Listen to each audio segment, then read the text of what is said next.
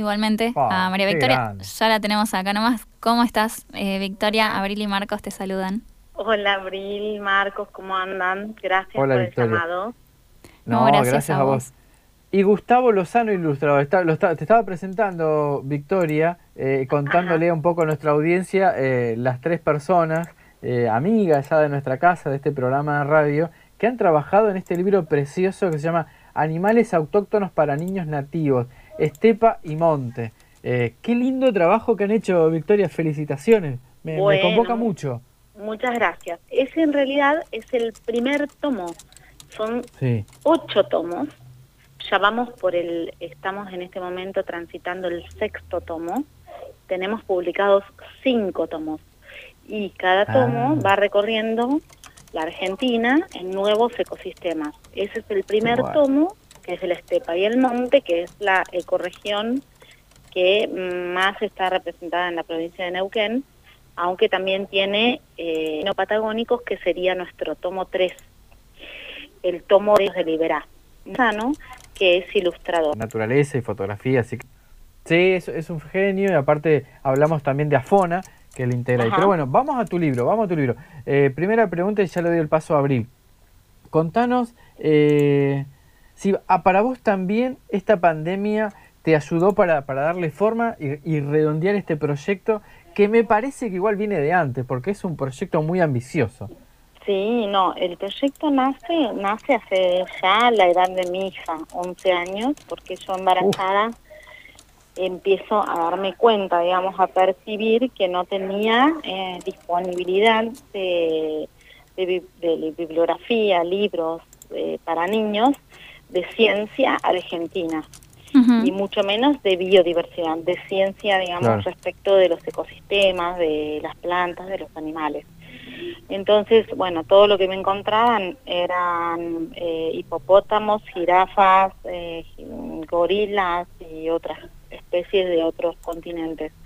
Entonces, preocupada con eso, como yo ya escribía libros de divulgación para adultos, yo tengo una serie de de guías de flora y fauna nativa, dije, bueno, entonces ahora es el momento de hacer para niños, o sea, cubrir esta laguna.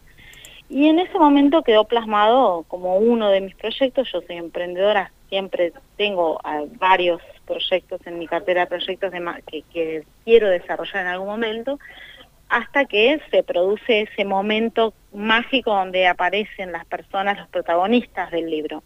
Y así fue cuando lo conozco a, Gustavo Lozano, yo ya estaba probando con otras artistas plásticos para hacer dibujos e ilustraciones de los animales y no, no me cerraba ninguno. Lo conozco a Gustavo mm, personalmente, somos amigos y tal, y después de generar una amistad incipiente me entero que es diseñador gráfico. Ahí empezamos a hacer unas pruebas y bueno, fue un camino de ida porque Gustavo es un artista espectacular, tomó muy bien las, digamos, entendió, le encantó, se prendió y tal, y ahí lo incorporamos a Darío, que es era ya una persona que trabajaba conmigo hacía más de 20 años, porque como les dije yo ya hacía libros de divulgación de flora y fauna nativa, y Darío es, era uno de mis fotógrafos, de las personas que yo convocaba a la hora de hablar de algo, alguna planta o algún animal. Entonces a Darío lo tenía, o sea, lo conozco desde, la, desde que estudiamos en Buenos Aires.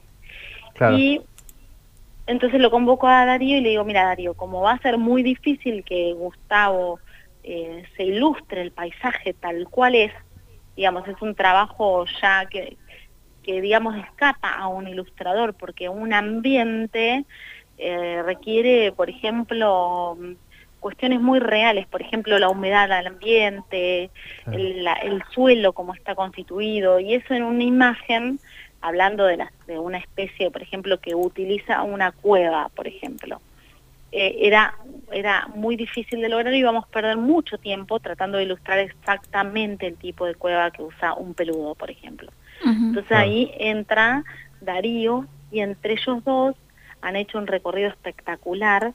Ellos dos se congeniaron muy bien, ellos, se conocieron en el proyecto y eh, son los que trabajan en las compaginaciones o composiciones, que las llamamos así, que es la foto del ambiente y el animal ilustrado que luego no es eh, queda completamente inmerso en la imagen tanto que no sabes por momentos si estás viendo una imagen fotográfica o una imagen toda ilustrada. Y después viene el texto que acompaña esas imágenes, eh, que habla como una guía, como un manual de biodiversidad, donde se describe el animal, eh, todo hablado en primera persona, muy ameno para los niños, niñas y sus adultos educadores. Qué lindo. después se habla de todo, toda la biología de la especie, si es gregaria, si es solitaria, qué, de qué se alimenta, si es nocturna, si es diurna, quién cuida a las crías, cuántas crías tienen, si está en peligro de extinción, en fin, un, un sinfín de, o sea, todo lo que se sabe hoy de la biología de ese animal está plasmado eh, en ese libro. Por eso tiene carácter de guía de alguna manera o manual. Victoria, este, mm, eh, hablado en primera persona. Ah, eso, eso te iba a decir. ¿Qué equilibrio que han encontrado? Estoy viendo las imágenes que aparecen en el Facebook eh, de, tu, de tu página, que a partir de ahí llegué a animales autóctonos para niños nativos. Sí. Eh, ¿Qué equilibrio en esto de que realmente no sabes, tal cual como decís vos, no sabes cuándo eh, es una imagen y cuándo es un, una foto y, y esta, esta mezcla? Pero qué desafío también escribir em, para, para niñas en este sentido, que como para que les quede la intriga y que sigan curioseando. Es la primera vez que tenés una, una línea, una algo de este estilo, porque también estoy viendo que vos escribiste, de hecho yo leí tu manual en segundo año del colegio, recuerdo la etapa, pero eh, esto es un tipo de literatura completamente distinta, ¿no? Claro, lo, lo que vos decís son libros de biología tradicionales, manuales de biología para la escuela. Exactamente. otra, otra línea donde también fui autora. Pero esto no, esto es, es un libro eh, con, la, con la total ambición de que el niño pueda o niña, niña pueda hacerse, saber todo, todo lo que los científicos hoy saben de esa especie, ni más ni menos. Entonces, hay especies que vas a encontrar en el libro que tienen muchísima información, como la ballena franca, porque es un animal muy estudiado, y hay otros libros como puede ser eh, el peludo inclusive, o puede ser el, el hurón patagónico, que tiene bien poquita información, porque hay menos biólogos estudiando esas especies. Claro. Entonces, refleja exactamente la situación científica de la especie y al momento lo que se sabe. Entonces, a partir de este material, eh, docentes pueden, o los padres que son más curiosos y quieren realmente aprender junto a sus hijos de fauna autóctona, pueden elaborar diversas actividades que son tanto de investigación, por ejemplo, digan, eh, investiguen cuáles son los mamíferos, porque hay mamíferos, hay aves, hay reptiles, ¿sí? Eh, que se encuentran en la estepa. Eh, cuáles son los que los machos cuidan a las crías, cuáles son los que las hembras cuidan a las crías, cuáles cuáles son, no sé, los diurnos, los nocturnos. Se pueden pueden surgir muchísimas eh, preguntas que van a llevar a la lectura del material y así al aprendizaje. Claro.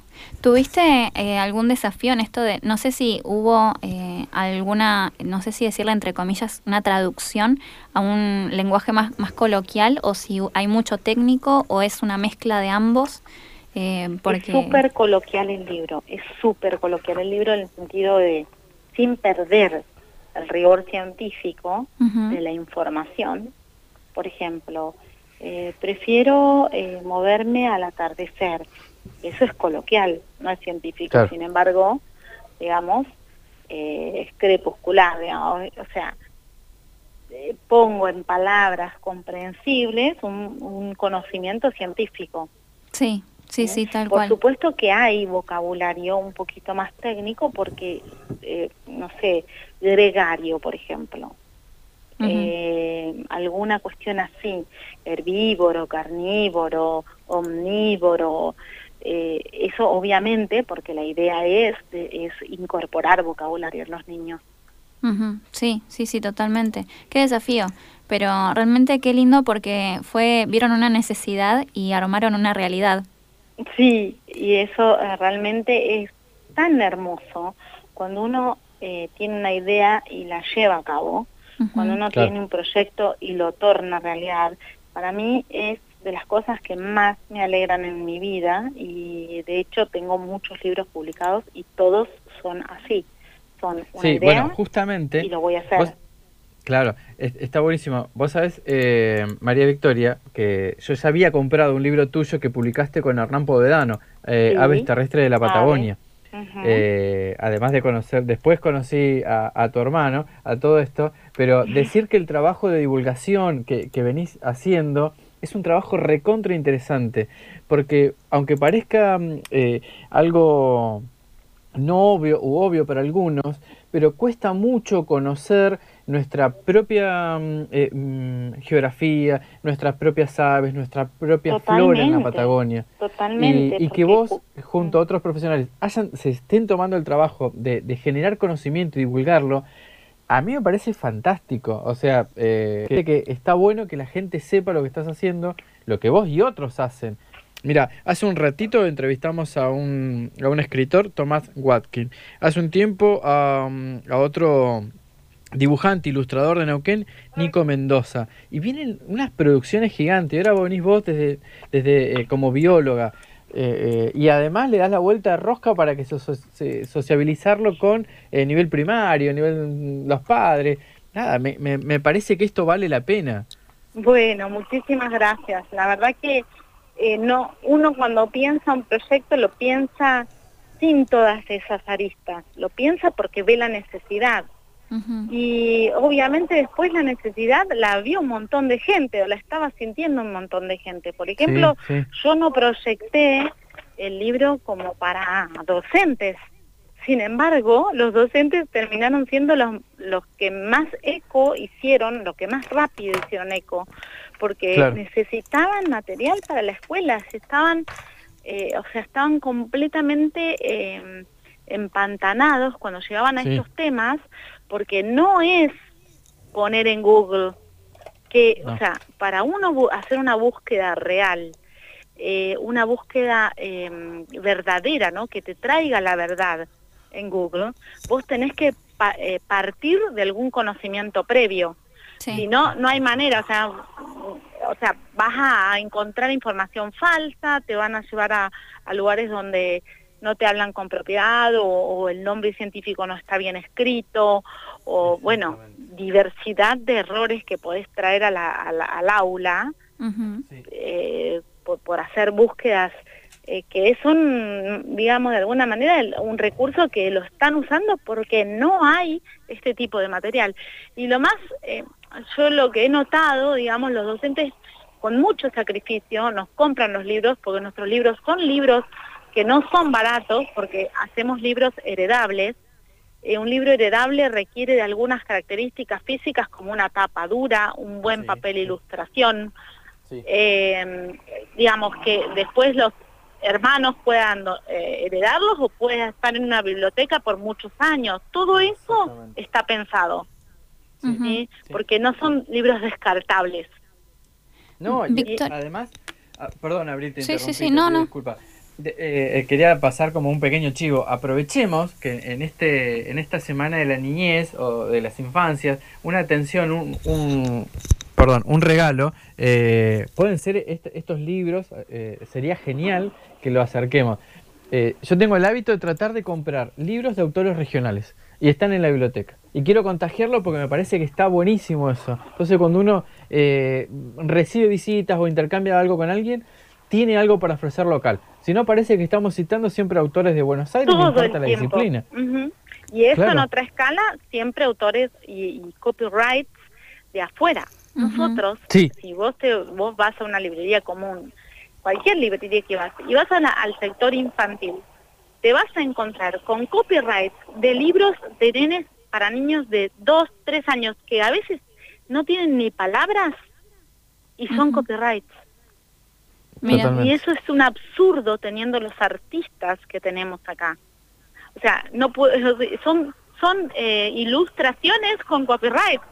Sí. No lo podés creer. O con una palabra, mamá, papá, copyright. O sea, eh, es, realmente mm, muy triste el, el, afán que tenemos por copiar modelos extranjeros. Hasta en los libros eso se ve eh, tan claramente, tan claramente, porque eh, es traer un modelo afuera y, hacerlo, eh, y, es más, hacerlo en China y traerlo acá. Sí. Sí, sí, totalmente. Victoria, ¿sabes qué? Me gustaría resaltar dos cuestiones.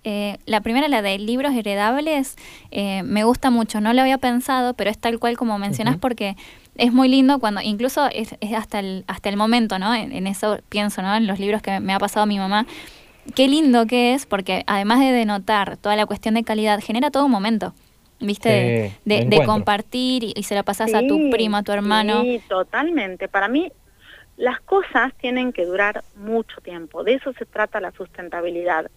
Totalmente. Y entonces, si uno hace cosas descartables solo para ganar dinero, yo, yo, yo creo firmemente que yo me, me alegro de que mi libro instruya a muchos niños y, o, le dé conocimiento a muchos niños.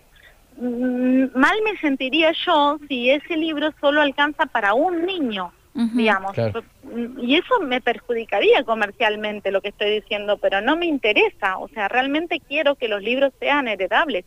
Por eso tienen un costo un poquito más alto, de todos modos están dentro de los precios normales de, de un libro de tapadura, pero yo las entiendo a los docentes y ellas hacen un esfuerzo y compran uno por mes y van, eh, van haciendo de esa forma. Y esto es un llamado porque realmente creo que quienes deberían poner esos libros en manos de los docentes son los eh, encargados, acá en Neuquén el Ministerio de Educación.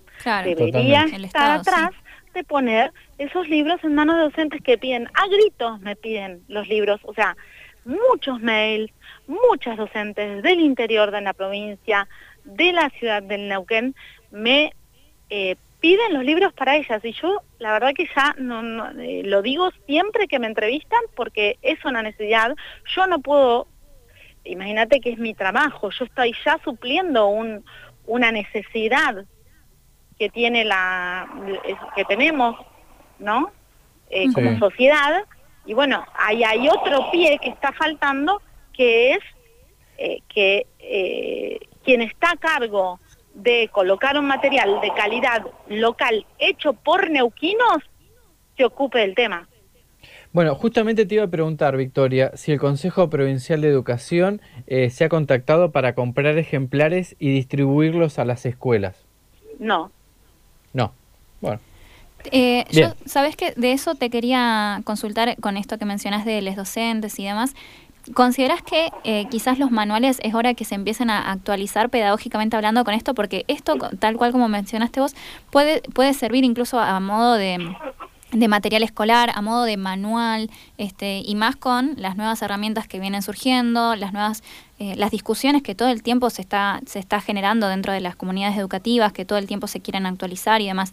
Este consideras que en un futuro en algún momento puede ser que los manuales empiecen a atraer en este sentido también en esto de que sea eh, algo fascinante para ver que tengan trabajo de ilustración de fotografía que haya más color este como por, este lado de hecho cuando yo busqué eh, la, eh, cómo, cómo ilustrar el libro, busqué un artista, o sea, una persona que primero haga una acuarela, ¿no? Haga un dibujo a mano alzada. Tiene por lo menos cuatro técnicas el, la ilustración que, ilustra, eh, valga la redundancia, cada una de las especies del libro. Es una verdadera obra de arte. Sí, sí, sí es, es, eso, una obra de arte tanto eh, la ilustración cuanto el trabajo fotográfico. Digamos, pone en valor un, montón de profesiones que están atrás de este libro. Sí, tal cual, tal cual. Súper lindo, este, la verdad, un placer conocer esta, esta propuesta. Eh, animales autóctonos para niños nativos, me, parece precioso, así que muchas gracias. Una, una última consulta antes del cierre, Victoria. ¿Dónde podemos conseguir eh, bueno, son 7, 8 ejemplares, ahora no me acuerdo cuánto dijiste, pero ¿dónde los podemos conseguir para comprarlos, para, para verlos, para acercarnos al, Miren, en las librerías de Neuquén están, también si nosotros somos animales autóctonos para niños nativos y hoy estamos en las redes, es decir, que nos ponen así, estamos en Instagram, en Facebook y siempre damos nuestra, nuestros contactos porque nos interesa que todo el mundo que quiera pueda acceder. También tenemos una línea de juegos, hacemos juegos de la memoria para que los chicos se aprendan los personajes de cada libro, eh, con nombre científico y nombre común. Entonces con un simple juego de la memoria se aprenden 50 especies nativas de la Patagonia Argentina. en total se van a poder aprender 200 especies nativas de toda la Argentina. 200 especies. Yo me pregunto si alguien sabe, aunque, eh, digamos, nombrar 20 especies del planeta y nosotros estamos ofreciéndole 200 especies de la Argentina.